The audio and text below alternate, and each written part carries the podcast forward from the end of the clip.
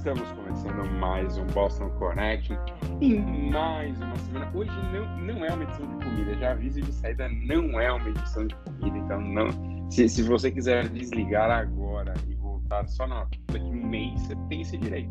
Infelizmente, não posso fazer nada. O Luiz resolveu que é só uma edição de comida por mês, então é só uma edição de comida por mês, eu não posso fazer nada contra isso. Bom, eu sou o Fernando Oliveira, estamos aqui em mais uma segunda-feira. Luizão, tudo bom? Tudo bom, Fernando? Tudo bom, Rafa? É... Intervalo curto, né, de uma edição para outra. Gravamos é no meio do. A sua agenda agora. Ah, não, tá não, okay. não, não foi, não foi culpa minha as últimas, não. Tô firme e forte nas nossas. Sim, não é não. Sim. não, não, vamos aqui deixar claro para o nosso não. ouvinte e, e, futuro espectador. É, na segunda-feira fui eu que pedi.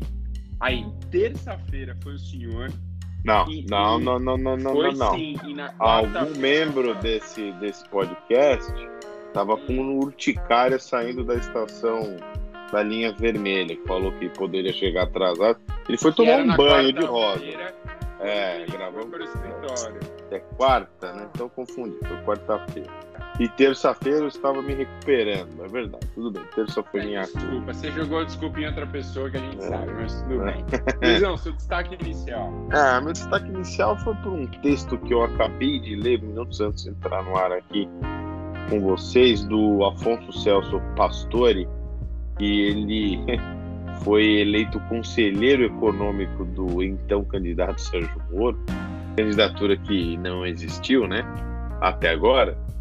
E, e pelo documento lá, pela entrevista que ele deu para o Estadão nesse fim de semana, ele deixa bem claro que as ideias dele, né, que é, é você manter o teto de gastos, é, vender algumas estatais, como o Banco do Brasil, Petrobras, Correios, você fazer uma reforma de impostos, é, unificando cinco principais impostos, aí como já vem sendo é, discutido há um bom tempo, e deu a entender que esse projeto de projeto econômico é, vai ficar disponível para quem quiser utilizá-lo, para quem quiser dialogar com essa linha, né? Ele, ele deixa claro que as candidaturas de Bolsonaro e Lula é, não, não se encaixariam nesse conjunto de ideias. E, e ele até cita os encontros entre o Mercadante e eu acho que o Luiz o Mercadante, se não me engano, foi colega do Afonso Celso Pastore. E, e um, um, recente encontro entre o Mercadante e o Pércio Arida, que são pessoas que pensam a economia de uma forma distinta, mas que isso é muito bom para o nosso país, pessoas com visões distintas de mundo conseguirem dialogar de forma civilizada, como são esses dois, né? Então, eu acho que é um documento importante, tem ideias boas, é, mas acho que nenhum candidato com reais chances de vencer o pleito agora em 22 vão utilizar é, esses pontos que o Afonso deixou aí para a candidatura Moro. É, lembrando que a, a, o Moro não saiu da disputa ainda, né? Por enquanto ele está fora. Mas a gente sabe que é muito difícil, ele não tem nem apoio do União Brasil, que é o atual é, partido dele. Então acho que esse, esse, esse, esse documento com esses pontos econômicos vai fazer água. Não, isso é um ponto antes de que o Rafa falar assim, é qual a chance de um cara que tinha 5, 8% no ápice das pesquisas disputar eleição? Eu já devia ter pegado as coisas dele e fazer outra coisa. Já tá preso, mas tudo bem. Fala, Rafa, tudo bom com você? Boa Você quer falar do seu juiz preferido?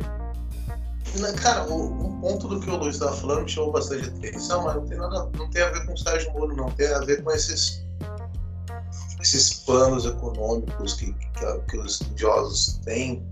É, muita gente muito importante, muito preparada no mercado tem e, e coloca em debate na sociedade. Acho muito legal isso, mas eu tenho a impressão também que existe um tecnicismo muito grande é, nessas soluções é, formuladas por, por essas pessoas muito respeitadas do mercado, no que diz respeito à aplicação desses planos. Né? vamos supor, o, o Luiz falou do, do Pastor, que era o plano econômico do Moro. O Moro, como ministro de Estado, não conseguiu é, emplacar o projeto das 10 medidas, que era a menina dos olhos do povo da Lava Jato. É, pecou muito em dialogar com o Congresso, ficou batendo de frente com o presidente de Câmara dos Deputados, sabe? É, não basta só um plano, é preciso dialogar, é preciso ter o, o, mundo ideal, onde você dá uma canetada e resolve tudo, e ter um mundo real, em que você tem que dialogar com muita gente, tem que construir pontos, tem que chegar a meio termos. Esse projeto, esse purismo que as pessoas é, na economia, não existe. Existe é, uma construção de um projeto viável melhore a, a saúde econômica do país e, consequentemente, a vida do povo. Acho que as pessoas pecam muito em, em comprar candidatos com base apenas no plano econômico. Porque a gente estava vendo, o Paulo Guedes foi o fiador do Bolsonaro nesse aspecto, né? E, e o que a gente está vendo é uma comédia bufa faz quatro anos. É um trilhão para cá, é, X é, crescimento em V, é, empregada em Miami. É, cara, é uma comédia de costumes de, de péssimo gosto. Né? O, o Paulo Guedes assassinou a, a biografia dele nesse governo Bolsonaro. Qualquer Mas, pessoa. Cara, é... não tem Sabe? Rafa. Sabe? Eu, eu não acho que ele tenha biografia, eu achava que ele, ele Então, se ia falar. Realmente é, sabe? Esse é um dos problemas. Porque alguém que amarra seu burro em, em gente aventureira, que nem o Bolsonaro e como o Sérgio Moro, tá, tá, tá pegado demais uma ideia e, e foge um pouco da realidade.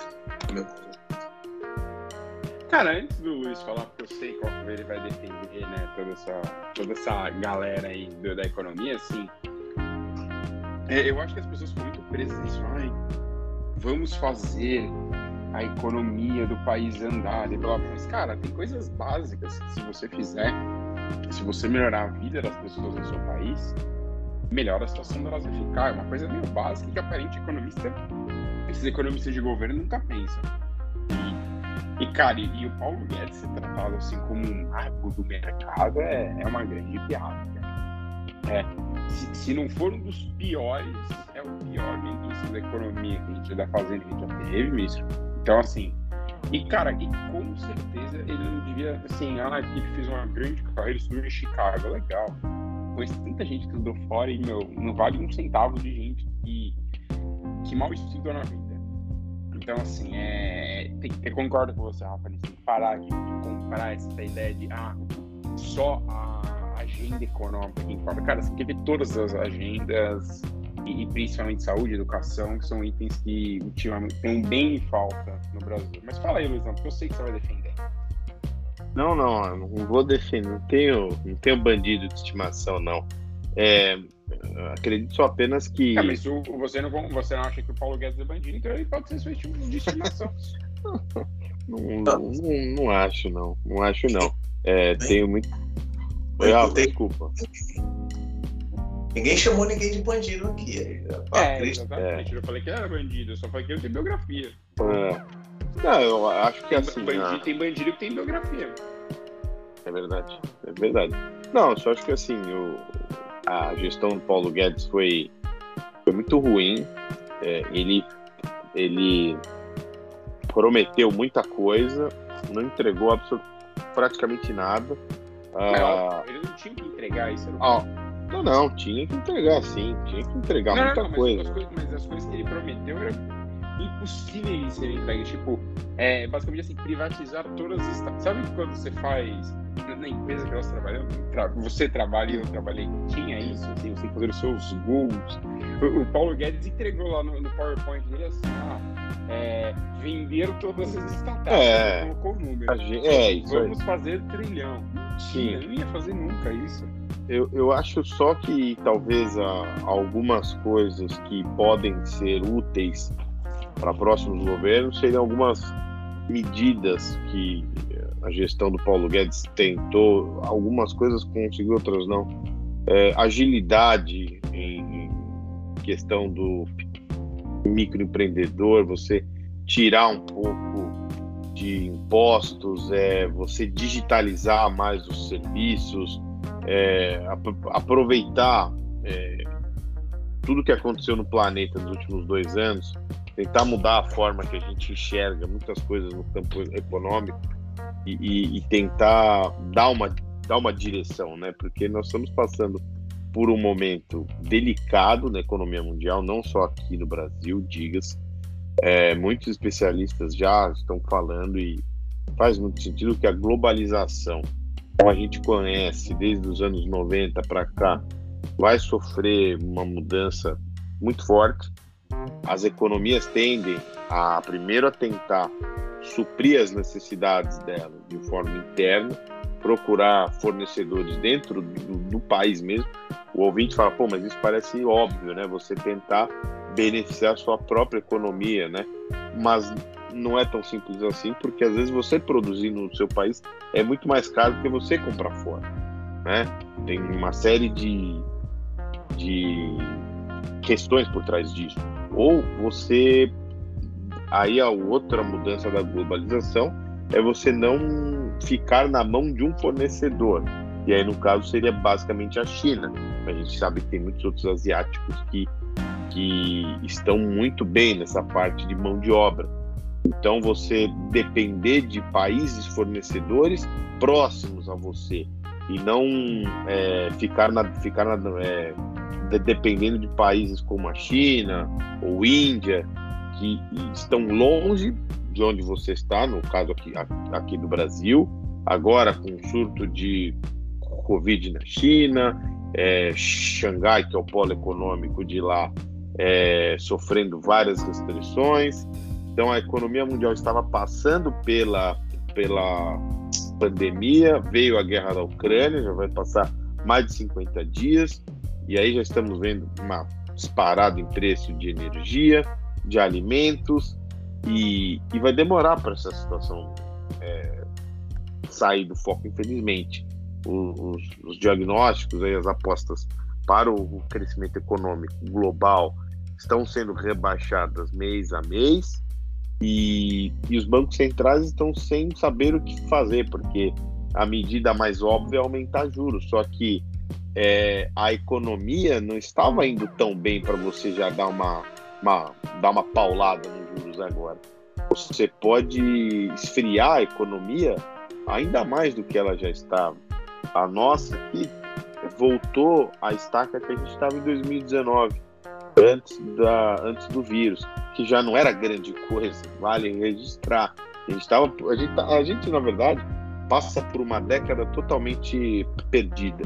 É, crescimento fraco, é, piora na qualidade do emprego, muita informalidade, é, nível educacional uma, horroroso, é, saúde aos trancos e barrancos, o SUS fez um verdadeiro milagre nos últimos dois anos, mas a gente sabe que falta muito recurso.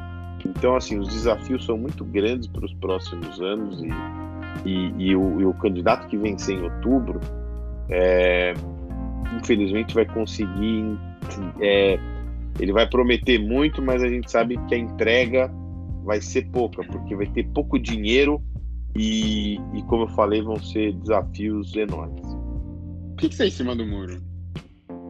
em cima do muro. Eu fiz um, Cara, uma bela análise aqui.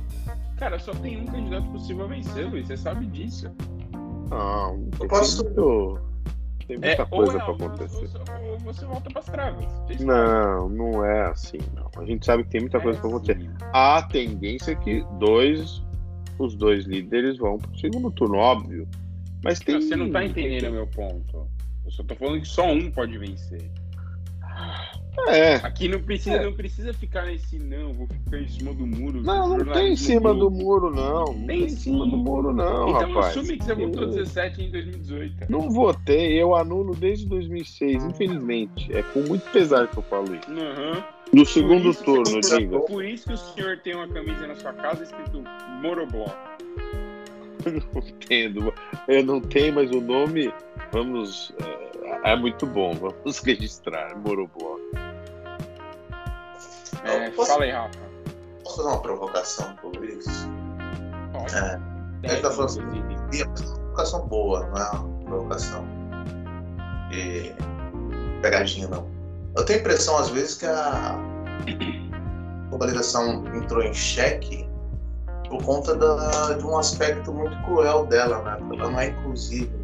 O, o- a gente viveu anos dourados de, de comércio global e, e pouca gente foi incluída nesse, é, nessas benesses, né?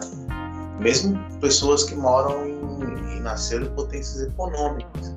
Quando isso somado à economia em transformação e o, o- a crise de, de empregos, é o caldo cultural perfeito para a ascensão de populistas. Né? Dá para lembrar do, do Trump, com aquele papo do America First, American First, ah, de, de um emprego para os americanos e, e, e as pessoas desesperadas realmente abraçaram essa ideia. E, e o populismo se alastrou pelo mundo inteiro. A gente viu o Brexit, que é basicamente um, um movimento cuja força mo- motriz é a frustração do, das classes mais baixas da sociedade inglesa, que não se beneficiavam dessa coisa maravilhosa da integração cultural da União Europeia, etc. E tal. Eu tenho a impressão que teve muita gente fora do, do cercadinho VIP da globalização, e como a economia não manda no mundo, é, quer dizer, não manda no Estado né, como instituição, essas pessoas que ficaram de fora desse cercadinho de benesses da globalização elegeram pessoas com um discurso muito fácil, oportunista, e que agora colocaram em xeque a, a globalização por conta desses movimentos que eles fizeram. Vide aí nas duas, na- nessas últimas semanas, a, na França, que vai ter segundo turno, eleição, entre a Le Pen e o Macron, e principalmente aí o nosso grande Boris Johnson falando que vai enviar pessoas que pedirem asilo na Inglaterra pro, pra rua. Assim, é, é, é que eu acho que assim, é, esse, esse negócio de ficar. As pessoas têm uma tara para uma necessidade muito rápida de análise das coisas. É, o, o Luizão é assim, ele, ele tem melhorado. É, tá rindo por quê? É verdade, você sabe que é. Só vou. Não, diga, só tenho uma, uma outra última Então, coisa. Assim, é, eu acho que passa muito por isso, entendeu? Muita gente tá, fica assim, ah, é globalização, como a gente faz. Cara, eu diria, eu concordo com o Rafa, eu diria que a globalização como a gente conhece, ela já tem mudado faz bastante tempo. As pessoas o quê? só perceberam depois da pandemia. Só que, por outro lado, enquanto a globalização talvez entre países possa estar em grande diminuição, que eu discordo bastante, porque cada vez mais você depende de outros países para produzir coisa, é, eu acho que a, a globalização entre pessoas ela tem aumentado cada vez mais. Então, assim, acho que é um caminho que as pessoas olham muito de cima para baixo, mas esquecem de olhar o dia a dia também. Fala aí, Luizão. Não, é, esse ponto que o Rafa falou é essa análise dele acho que é, é muito precisa, falando do da, da, da área VIP da, da globalização. Eu só acho que a- a- acrescentaria alguma coisa que é, é esse processo de globalização tirou muita gente que estava na linha da miséria e, e deu novas oportunidades até por, por empresas multinacionais, países ricos indo para países mais pobres. É, a gente sabe que as condições são terríveis esses países pobres, vide algumas nações na Ásia, até multinacionais de renome como Apple, é, Amazon, os escritórios deles em países, enfim, mais pobres, os funcionários. Agora, com as redes digitais, a gente tem mais conhecimento como são as condições desses funcionários. É, mas a, a vida em geral no mundo, uns 30 anos para cá, ela, ela, ela está superior do que há 50 anos. Pessoas vivem melhor hoje. Porém, é o que o Rafa falou, a, quando você melhora um pouco de vida, você sempre óbvio. Você sempre quer um degrau a mais, um degrau a mais. E, e essa escada, ficou cada vez mais alta para a maioria do mundo. Aí sim, é, há um estacionamento, as pessoas não conseguem melhorar de vida, melhorar de emprego. A inflação sempre ganha do seu reajuste de, do, do, do que você ganha e as condições de vida aí sim estão cada vez mais difíceis, custo de energia, é, custo de saúde no mundo todo, é, custo de alimentação, e isso pega o, o, o, todos os países, ricos e pobres, mas principalmente os mais pobres. Então, aí entra direto no que o Rafa falou, nesse processo de desilusão com a globalização. Porque o cara chegou até um, um nível e fala, pô, mas eu não vou conseguir sair disso. E é o que vem acontecendo nos últimos anos, sem dúvida nenhuma. As pessoas não conseguem sair de uma eterna classe média ou classe média baixa, né? tirando alguns que conseguem tomar um vinho bom, mas é, fica, fica estacionado e, e, e as condições de vida só pioram. E aí você cai no papo de líderes extremistas, como Bolsonaro, como Orbán, como Trump, que o quê? Eles prometem, óbvio, aquilo que todo mundo quer ouvir. Emprego. Como o Boris Johnson.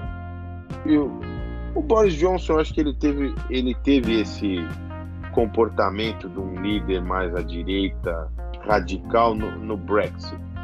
E, e, o Brexit a gente tem que analisar várias coisas. O, a Inglaterra nunca se sentiu eu, europeia mesmo no bloco, sempre foi uma coisa mais isolada. É, não, não foi um foi um desligamento que óbvio que se você fazer o mapa do Brexit na época, você vê Londres, que é multicultural, votou maciçamente para permanecer na União Europeia. Entretanto, as regiões das costas, mais conservadoras e que dependem, é, tem, é, tem uma indústria muito ainda antiga, digamos assim, que essa se prejudicada pela globalização, estamos, estamos dizendo até agora, falou, pô, esses caras, esses países invadiram aqui o meu, o meu, o meu quintal e, e eu não tô mais tendo a renda que eu tinha há 20, 30 anos. Então, para mim, não é mais vantajoso ficar no bloco. E aí, esses caras votaram em massa para sair da, União. Então, mas, então é. Mas o Boris Johnson, só para falar, eu acho que aí ele, ele teve esse, essa função de ser a favor do Brexit, que eu acho, na minha visão, errada, e, e depois eu acho que ele foi convertendo um líder de direita um pouco mais responsável, apesar de o início da crise do Covid-19 ele ter é, não ter dado tanta importância ao vírus, só começou a dar depois ficou muito doente, quase morrer. E, e depois teve aquelas festas no Down Street e tal, que está sendo alvo de investigação. Mas eu acho que para uma direita que a gente tem hoje, o Boris Johnson eu acho que está um exemplo muito razoável perto do que nós temos no, no mundo ocidental aí.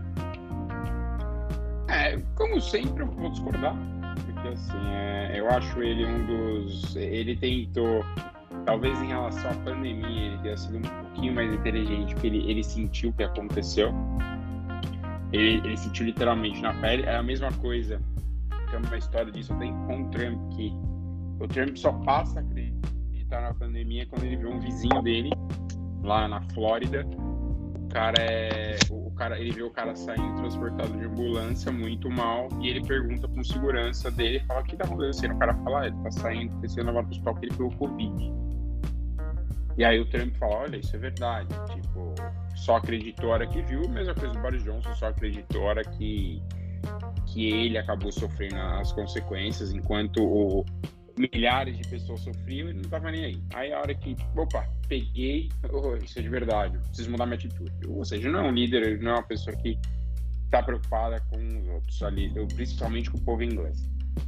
E assim, Luizão, eu entendo o ponto do cara e até entendo o ponto do Bossa, tipo, dessas pessoas que não. que elas nunca foram atingidas, elas foram atingidas para ficar pior nessa globalização, mas assim, é, a forma como o mundo é hoje, elas podem voltar pelo Brexit, elas podem fazer o que elas quiserem. O mundo não vai voltar a ser como era 30, 40 anos atrás, que a Inglaterra produzia, sei lá, 80% das coisas dela.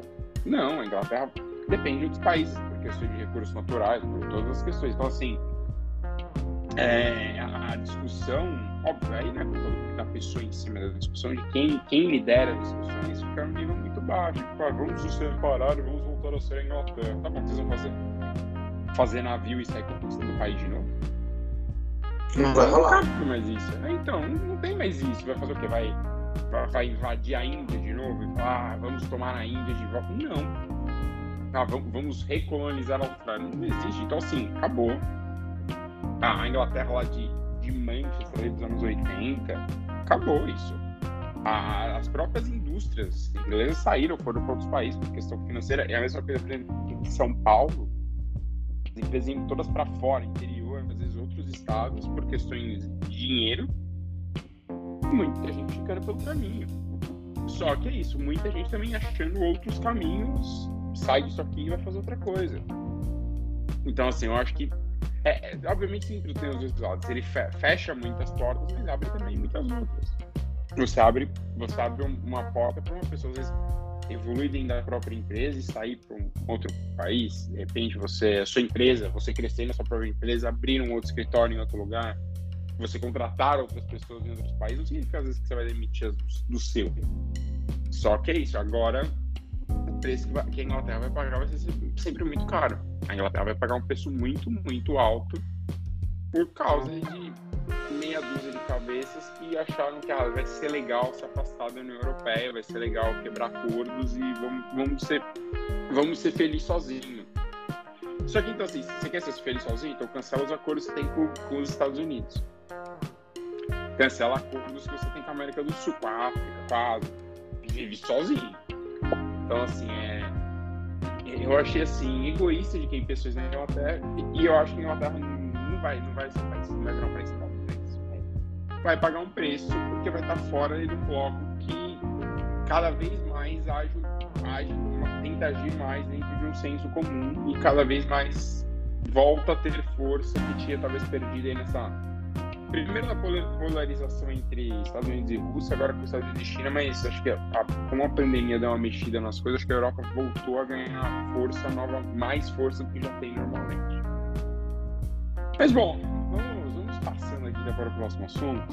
É, o próximo assunto é de, de grande interesse de, de muita gente, muita gente. Porque aí no final de semana, é, o presidente, né, Jair Bolsonaro e sua, e sua tropa, né, sempre, sempre eles foram fazer aquela maravilha na, sexta-feira, foram fazer aquela maravilhosa motociata que, meu, gasta 2 milhões de, milhões de reais dos cofres públicos só com um passeio de moto. Não tem nada para fazer no país, não. O país tá voando, vamos fazer um passeio de moto Aí já vem aquele papinho do Data Povo, que o Data Povo diz, que o Data Povo fala. Você descobre que o cara que estava fazendo a motociata, que organizou a motociata, é, recebeu 16 auxílios durante um X período da pandemia, né? muito engraçado.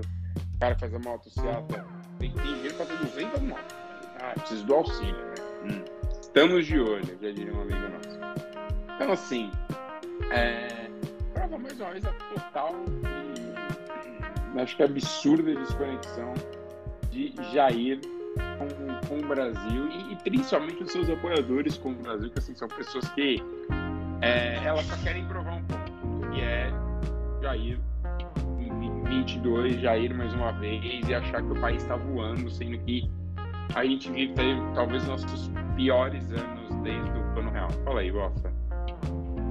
Cara, o, o, o engraçado dessa história toda que você estava falando, eu estava pensando o custo do, dessa suspensão de, de, oportunistas é muito grande, né, cara?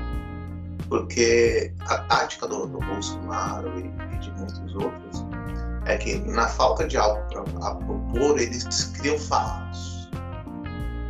Criam. Porque eles precisam aparecer na, na no debate público de alguma maneira. O Bolsonaro é um deserto de ideias, a gente tem uma pandemia, que dependesse dele, do núcleo dele, ele não ter feito nada. É, mas compensação, ele twitta pra caramba, ele cria um fato novo, ele ameaça as instituições. Só que a gente tem muitos problemas sérios e o nosso debate público está no chão.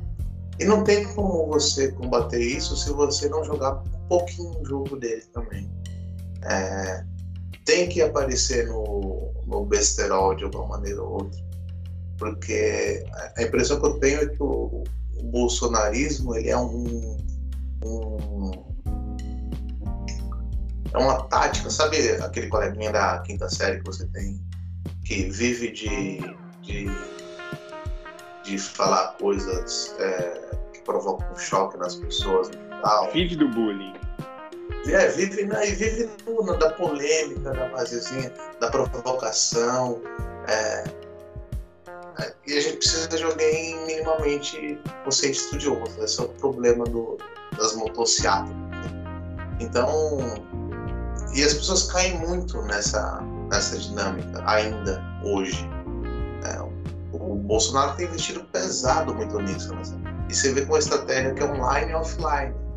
Quando, quando ele não pergunta o que é Golden Shower, ele faz uma motocicleta em algum lugar, ou ele revive um negócio novo, a, a, ou, ou ele lembra do, do Bispo, ou ele divulga uma fake news qualquer, e as pessoas compram esse barulho e ficam repercutindo, e todos os outros problemas muito importantes que o Brasil sofre atualmente ficam em segundo plano, porque é, a gente discute o passeio de moto Bolsonaro.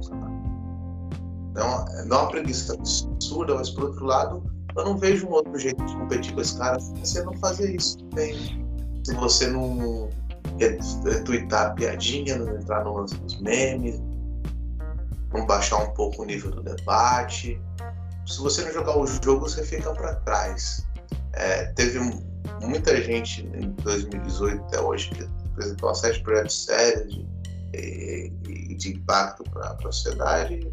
Esses projetos foram léu porque a gente está discutindo sobre sobre motocicletas, sobre Golden Shower, sobre é, algum elemento alguma ação estapafúrdia do presidente da Fundação Palmares, ou alguma declaração ou algum tweet sem sentido do filho do presidente. É, é, é, é tenso o, o, o, o, atual cenário do Brasil, porque a gente tem uma pilha de problemas e discutindo sobre o filme do Danilo Gentili, sabe? Não, e a gente perde tempo, às vezes, discutindo. É, que aí o Luiz vai falar um pouco, mas assim, discutindo coisas totalmente sem sentido. Até de repente, o, essa semana a gente ficou discutindo uma decisão do WhatsApp de prorrogar uma nova atualização no Brasil. E o Bolsonaro ficou indignado com isso. Então, assim, isso ele ficou bravo. Mas com o que importa realmente não fica. Mas, Luizão, tem uma pessoa que não vai mais ver os tweets de Jair Bolsonaro, que é a Anitta. E aí? essa, essa briga aí foi muito boa, né? É, mas primeiro só falando rapidamente essa coisa que o Rafa falou sobre a motocicleta, ele falou muito bem. E eu acrescentaria só que além de tudo, essa motocicleta última, né, foi marcada em pleno feriado, né, para piorar a situação de, de tudo, né, porque eu estava de plantão nesse feriado e estava informando muito pelo rádio, né, que é um veículo que eu acho ainda tem muita importância, a dinâmica dele, a, tal. E em plantões assim me ajuda para informar algumas coisas tal.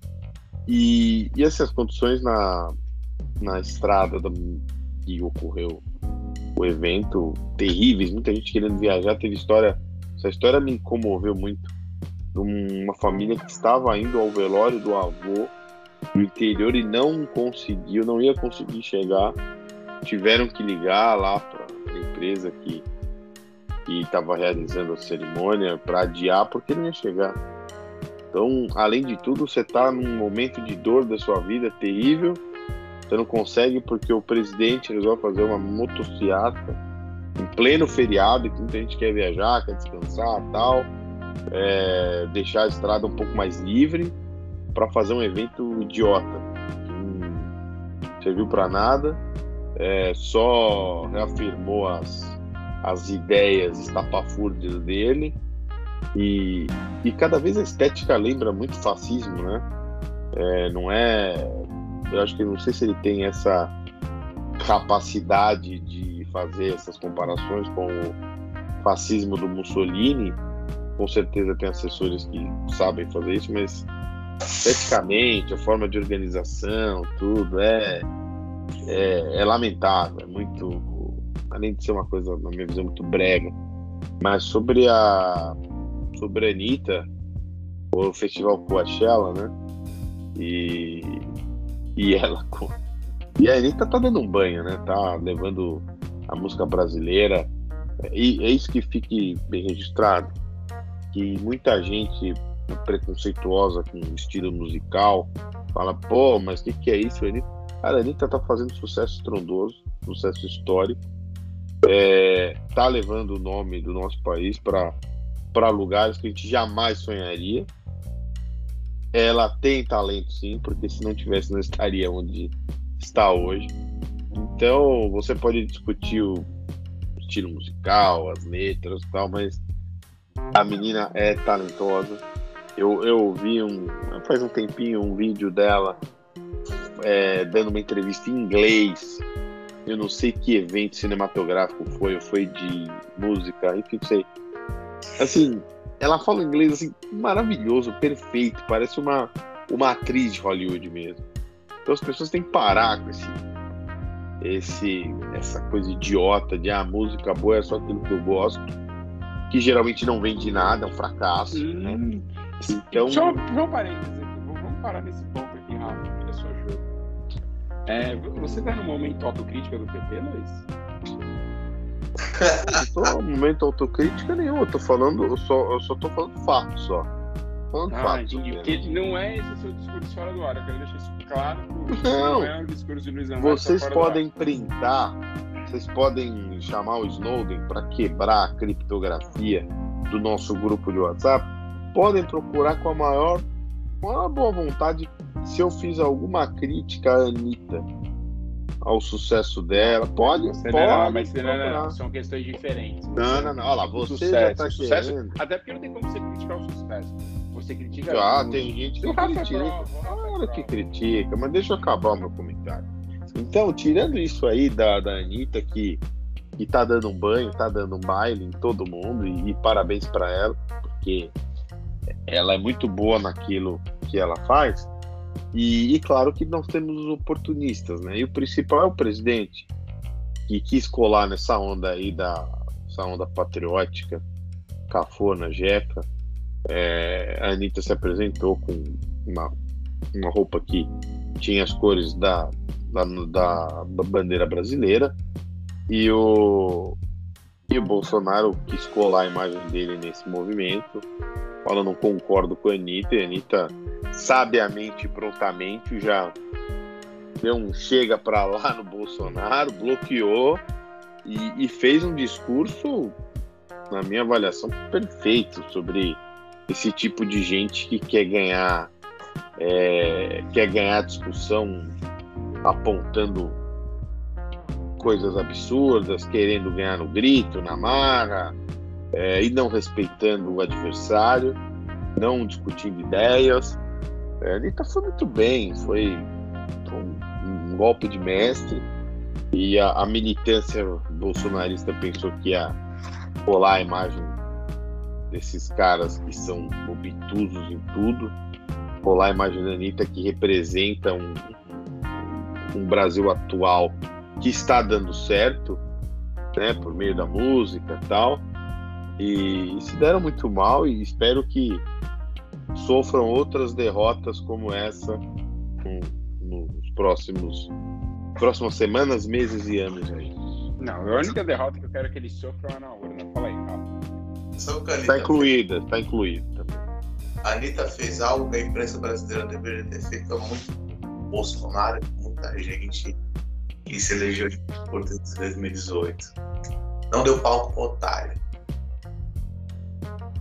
É basicamente. É, mas quando a gente fala aqui, por exemplo, do, do palco que o CQC dava pro, pro Jair, o Luiz discorda, por exemplo.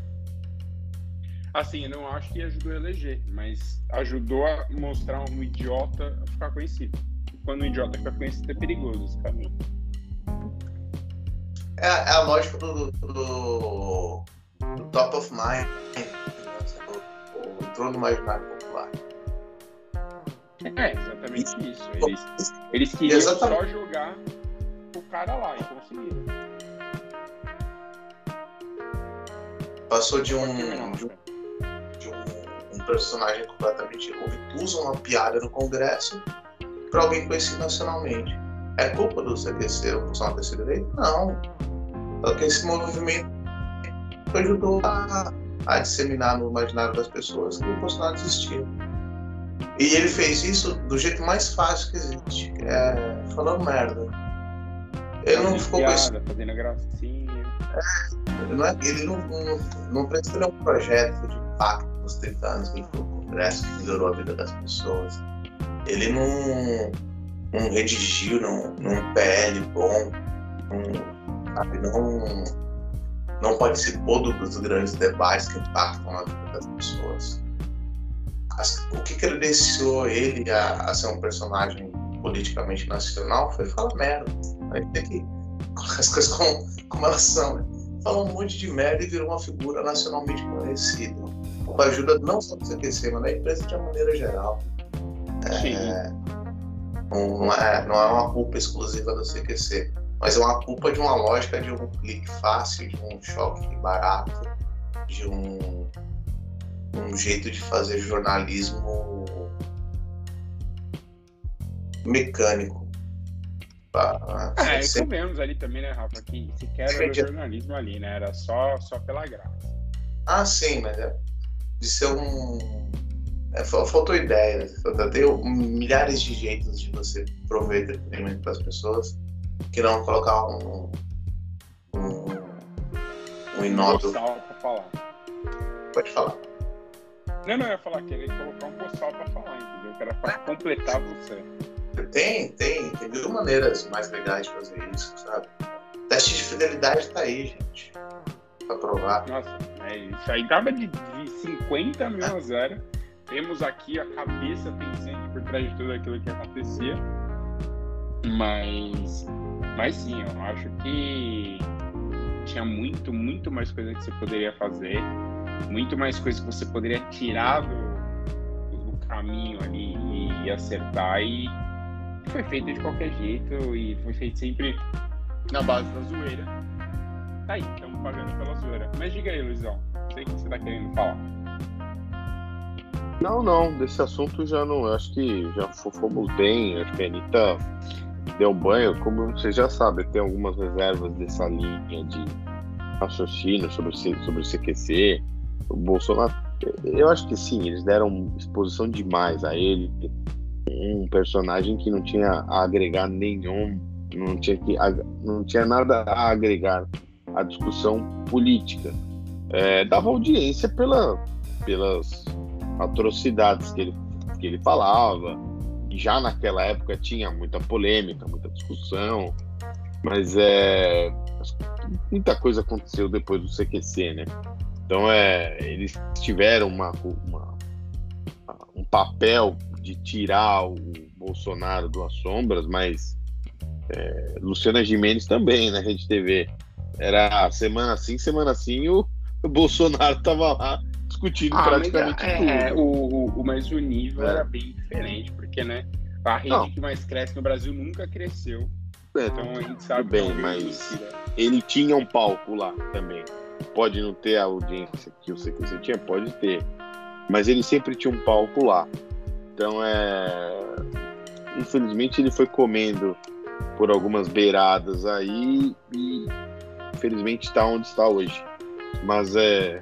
Seguimos em frente aí que outubro já está logo aí. Bom, Rafa, é, mais um comentário disso podemos já partir ali para o, para o sprint final, aproveitando que hoje teve a maratona de Boston? Eu só, eu só quero terminar um, um porém, um, um apontamento sobre a motocicleta. Né? Aquilo foi um, o ensaio fotográfico mais caro e sem sentido assim, dos últimos anos. Só você viu para ter um monte de foto com esse grupo de WhatsApp, para criar um senso de unidade completamente artificial, com a pose de machão de moto, que nem reflete a, a, na real os valores do Brasil 2022, que precisa ser discutido, dispensado. Só que tá aí, rendeu um monte de fotos, vai, vai circular loucamente no grupo do WhatsApp, apesar de ter sido um fiasco por 3 mil motos apenas, vão fazer parecer que tinham 10 milhões no grupo do WhatsApp. Não. Acho que todos de carros foram quase 4 mil motocicletas, né?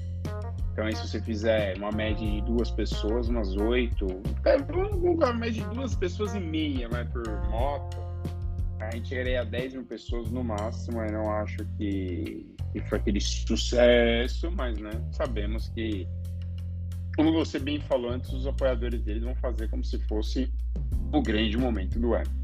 É, Luizão, quer que você gostaria de falar? Porque eu, eu não sei onde enfiar a pauta. Então eu preciso que você me lembre alguns assuntos. Ó, como a gente já falou de política ah, o nacional... PSDB, estamos esquecendo é... do PSDB. Boa, bom, assim que a gente pode deixar o Musk para outras para outra discussão. Não, a gente pode fazer 5 minutos do PSDB, 5 minutos Elon Musk e depois faz o, o fim. Tá bom. É, não, só para assim, vamos juntar duas pautas, dois assuntos em um. É, bom, PSDB praticamente implodindo, né? É, a candidatura João Dória, que já não tinha muito futuro, é, com a saída do Bruno Araújo, presidente do PSDB, na coordenação da campanha, é, ficou muito evidente, né? Esse, é, esse anúncio foi feito nesse, nesse fim de semana, se não me engano, sexta-feira, quinta ou sexta. É, e, e, o Bruno Araújo no Twitter é, deu um ufa, né? assim, já entregando tudo que não queria estar lá, não simpatiza com o Dória tal. O clima péssimo. Agora o coordenador de campanha é o, o Marco Vignoli, que é secretário do Dória e presidente do PSDB aqui de São Paulo, se não me engano, acho que é esse o cargo dele. E é um aliado leal, Dória, há muitos anos. E, e, assim, é muito difícil porque o Dória sofre um fogo amigo há muito tempo. É, ele também tem muita culpa nisso, sem dúvida nenhuma, porque é, ele teve uma carreira meteórica, né? 2016 ganhou aqui em São Paulo no primeiro turno do Haddad, que era o, o prefeito na época. A gente sabe que ganhar uma eleição no primeiro turno na cidade de São Paulo é muito difícil. As eleições aqui são são duras Você anulou tal. nessa também ou você foi de Dória? Olha, não lembro quem eu votei no primeiro turno, mas eu certamente anulei no segundo. E. Ah, calma aí, se você acabou de falar que o Dória ganhou no primeiro turno, não teve segundo turno. Ah, não, é verdade, é verdade. não, eu não sei quem eu votei no primeiro turno. Eu não lembro quem eu votei no. Olha lá, fui, é. fui pego na própria, na própria, própria coisa. Ele aceitou acelerei. E aí ganhou, ganhou aqui em São Paulo para o governador 2018, aí com a bandeira do Bolsonaro, que lhe custou muitos, valeu muitos votos para ele na eleição, e depois com o fardo para ele, né? Porque tivemos a pandemia, o Dória logo, logo no começo aqui descolar sua imagem, e o jeito como o Dória é, tratou o PSDB de forma interna, né? Gente lá de dentro falou que foi muito ruim, né? Foi, falou que foi um rolo compressor, não respeitava muito opiniões contrárias, e parece que é bem o estilo dele, né? É, e isso deixa mágoas, né? A gente sabe que políticos mais antigos, podemos dizer assim, não gostam desse estilo. Gostam daquela conversa, aquela coisa toda, uma articulação ali. É, o episódio com o Alckmin, que foi o grande mentor dele, foi muito traumático, xingamentos e tal. É... O Dória está sofrendo bem parecido do que o Alckmin sofreu em 2018, né? Abandonado. Porque o Alckmin foi abandonado pelo PSDB, foi abandonado pelo Dória é... e, e teve a pior votação de um candidato da história do PSDB desde a redemocratização o, o Dória pode ter um papel ainda pior, pode ter uma votação ainda pior que o Alckmin, se continuar, né? Então, a gente já tem uma algumas conversas do, do Eduardo Leite para tentar virar no virar a mesa aí nas, na, no resultado das prévias. Quem ganhou foi o Dória, mas o PSDB não gostou muito do resultado, né? Alguns caciques acreditam que o, o Leite tenha mais chance de ter uma votação um pouco melhor que a do Dória. Até acho que sim, mas é, não vai fazer frente a, a Bolsonaro e Lula. Não tem a menor chance. E a candidatura da chamada terceira via, um nome aí que nas últimas semanas ganhou um pouco de força Simone Tebet, mas aí você precisa ter uma, um acordo entre todo, todos esses partidos, né, MDB, Cidadania, PSDB, é, entre outros, é, é muito difícil. Essa, essa candidatura alternativa aí não deve ter força. Pode vir Simone Tebet, pode vir Dória, pode vir Dória Leite. É, o que mais parecia ter um pouco de fôlego era o Moro, mas como a gente já falou aqui, tinha estacionado nos 8%, 10%. E Bolsonaro e Lula estão disparados ali na frente. Você tem o Ciro Gomes ali no meio, mas que não quer dialogar com esses caras, né? Então, Ciro vai ficar um candidato isolado. Então, assim, é, é uma eleição muito complicada, mas que para dois nomes a eleição tá, tá muito tranquila. Para Bolsonaro e Lula, a eleição tá muito tranquila. Eles vão jogar com o regulamento debaixo do braço. O Lula vai ter essa. Tá tendo uma quedinha, mas é pouco. Na, nada vai ameaçar ele ficar fora do segundo turno. E o Bolsonaro tá fazendo uma aparição aqui, outra ali, xinga o STF um pouco aqui, mas bem de longe da, da fase mais histriônica dele. E, e claro, a equipe dele tá falando isso para ele quanto menos ele aparecer, falar, falar as asneiras, mais ele ganha, porque a gente já falou aqui no Boston algumas vezes, a situação do país está péssima, mas é você alguns sinais de alguma melhora aqui na economia, um crescimento de emprego mesmo que tímido, você ter os programas do, do de, de auxílio é, é pouco, mas já ajuda muito a quem não tem nada e a bandeira vai ficar com o Bolsonaro nisso, mesmo que ele não tenha é, criado, mesmo que ele não queira ter feito, é, vai ficar na conta dele isso aí. E vai fazer, vai fazer anúncio, olha, eu te ajudei, papapi, papapá. Então, a tendência é que a, a, ele cresça cada vez mais, mesmo que pouco. Então, assim, a eleição está muito tranquila para os dois. O Ciro vai ficar nessa posição de Branca Leone dele, que é o, é o cara do homem só, o candidato puro, e já sabemos que não vai dar em nada de novo. E, e, e, aquele pelotão de baixo também não vai dar em nada. Então, é uma eleição que muito. Ah, vai ser guerra depois. É, mas vai, vai ser uma, uma eleição sem emoção. Se não tiver um fato novo, muito novo, que desestabilize a candidatura ou de Bolsonaro ou Lula, vai ficar nisso aí. É muito difícil as coisas mudarem até outubro. Então é. Eu acho que o PSDB vai tomar outra surra. É um ah, partido importante, é, mas que se apequenou na discussão do país dos últimos anos. É, cara, o ponto que eu tenho, na verdade, que eu queria falar para o Rafa. A pergunta, eu vou fazer uma pergunta futebolística, Rafa. O PSDB acabou? É isso? Chegamos ao fim? Como grande partido nacional, talvez sim. Porque o Luiz classificou bem, o Leite não vai ter um desempenho muito melhor do que Dória. É, não vai conseguir. Não vai rolar.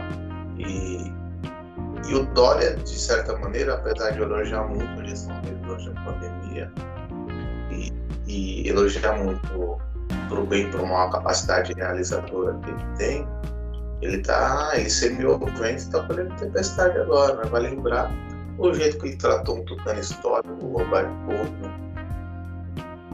É. do, do, famoso vídeo lá do produtivo de pijama. Então, tem.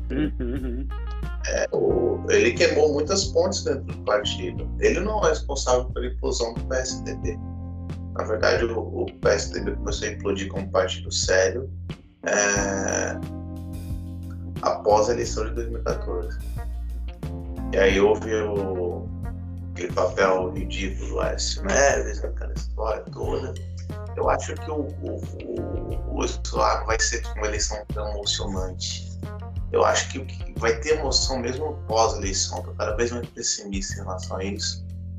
Eu acho que o Bolsonaro está antecipando todos os recebíveis possíveis de capital eleitoral e a tendência é que ele radicalize cada vez mais. Ele, o eleitor do Moro basicamente migrou para o Bolsonaro, é, ele tem esse pacote de benesses é, de, de, de Auxílio Brasil, ele tem, tem é, cortou IPI agora, ele entrou no Vale Tudo de, das redes sociais de, de discurso kamikaze, entrou no Vale Tudo de, de gestão, é, das canetadas malucas. Acho que todo mundo. É o que o povo dele gosta, né? O público dele ama essas canetadas malucas. Isso a gente tem que deixar claro aqui. E o problema dessas canetadas malucas é que o país sofre muito com isso, né? Pós 2014, é, é, é sempre bom ter, apesar de todos os erros da condução econômica da Dilma, a oposição começou a soltar uma pauta bomba atrás da outra para desestabilizar a, a, a presidência. Então, é, quando entra nesse vale tudo, das canetadas, assim, pensando amanhã, é, é, um problema, cara. Eu acho que é o. Eu acredito que o, o Bolsonaro vai conseguir entregar um país ainda pior do que está hoje, não? Em 2022. É porque a gente vai ter que pagar a conta da eleição, né? Isso é, é um grande problema. E, aí vem a grande preocupação, cara, de onde o presidente, seja qual for o presidente, é, seja o Bolsonaro, seja o Lula, quem ganha a eleição, de onde vai tirar dinheiro para pagar isso. Basicamente é isso. E não vai ter dinheiro. Então, assim, a gente vive um momento, cara, bastante complicado. E eu concordo com o Rafa nisso. É... Cara, vai ser uma situação bem, bem complicada.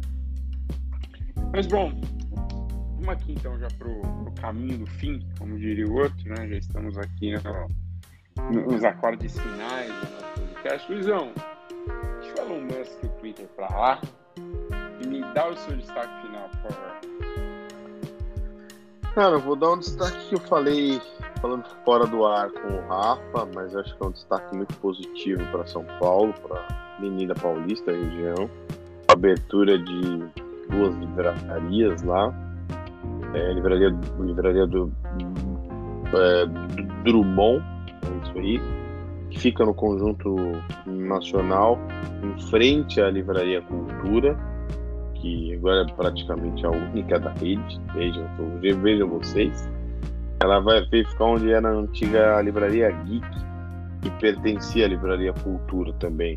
Uma livraria de dois andares e tal essa livraria é, livraria do, é, Drummond vai ter é, o objetivo de praticamente só é, vender lançamentos lá. Não querem ter muito estoque de livro mais antigo, quer ter muito essa, essa, esse evento de sessão de autógrafos, que é muito legal, né? E que a, a pandemia nos afastou disso. Esse contato com os escritores, essas discussões e tal é, é muito legal. Então essa livraria quer investir nisso. E outra livraria lá na região da Paulista, é, que agora não me lembro se já abriu ou tá para abrir, é uma livraria dentro do cinema do Reserva Cultural e, e por motivos óbvios, né, vai tratar muito, muito de cinema e outras artes. Mas é, eu acho que é sempre bom quando você abre uma livraria, né? Que é um ponto, ponto de encontro bem legal, tem um café, alguma coisa, discutir, é, você conhecer outras correntes literárias, você conhecer gente que, que gosta de, de ler, de, de, conversar, né? É, eu resumiria tudo que você está falando em uma, uma, simples expressão de um amigo meu. É. Você gosta de ser, ser visto e, e ver e ser ah, visto. Sem dúvida nenhuma, sem dúvida nenhuma. E apesar da, da força dos gigantes eletrônicos, né? É, a livraria ainda tem uma função, tem um, um papel importante, né? É, exatamente nessa questão da discussão tal. E achei essa notícia bem legal. São Paulo é bem servida de livrarias, claro que um número infinitamente menor do que cidades até menores que São Paulo em outros, em outros países, mas é sempre é bom essas livrarias com temas fortes em corredores importantes como a Avenida como a Avenida Paulista e ganhar força, né, nesse momento de recuperação agora. É, esse vai ser o destaque final aí para essa semana. Uma ótima semana a todos. Rafa, seu destaque final aí, se você tiver alguma dica, alguma coisa, você que parece cansado na segunda-feira. Eu tô cansado, mas o, o feriadão vem vir aí. Cara, o meu dica é bem simples e muito boa. Tem um filme de terror disponível na Netflix que se chama Choose or Die. É muito bom. Assistam. É curtinho, é razoavelmente inteligente, é um belo entretenimento. Eu me diverti muito assistindo no sábado. Bom, então chegamos ao fim de mais uma semana, mais, mais um podcast, começando mais uma semana, ou seja, Boston Connect inicia a sua semana. Voltaremos na próxima segunda, pós-feriadão, e eu espero que com todo mundo muito mais empolgado. Mas é isso, senhoras e senhores. Fim de papo e voltaremos semana que vem. Um grande abraço. Boa semana, pessoal. Até mais.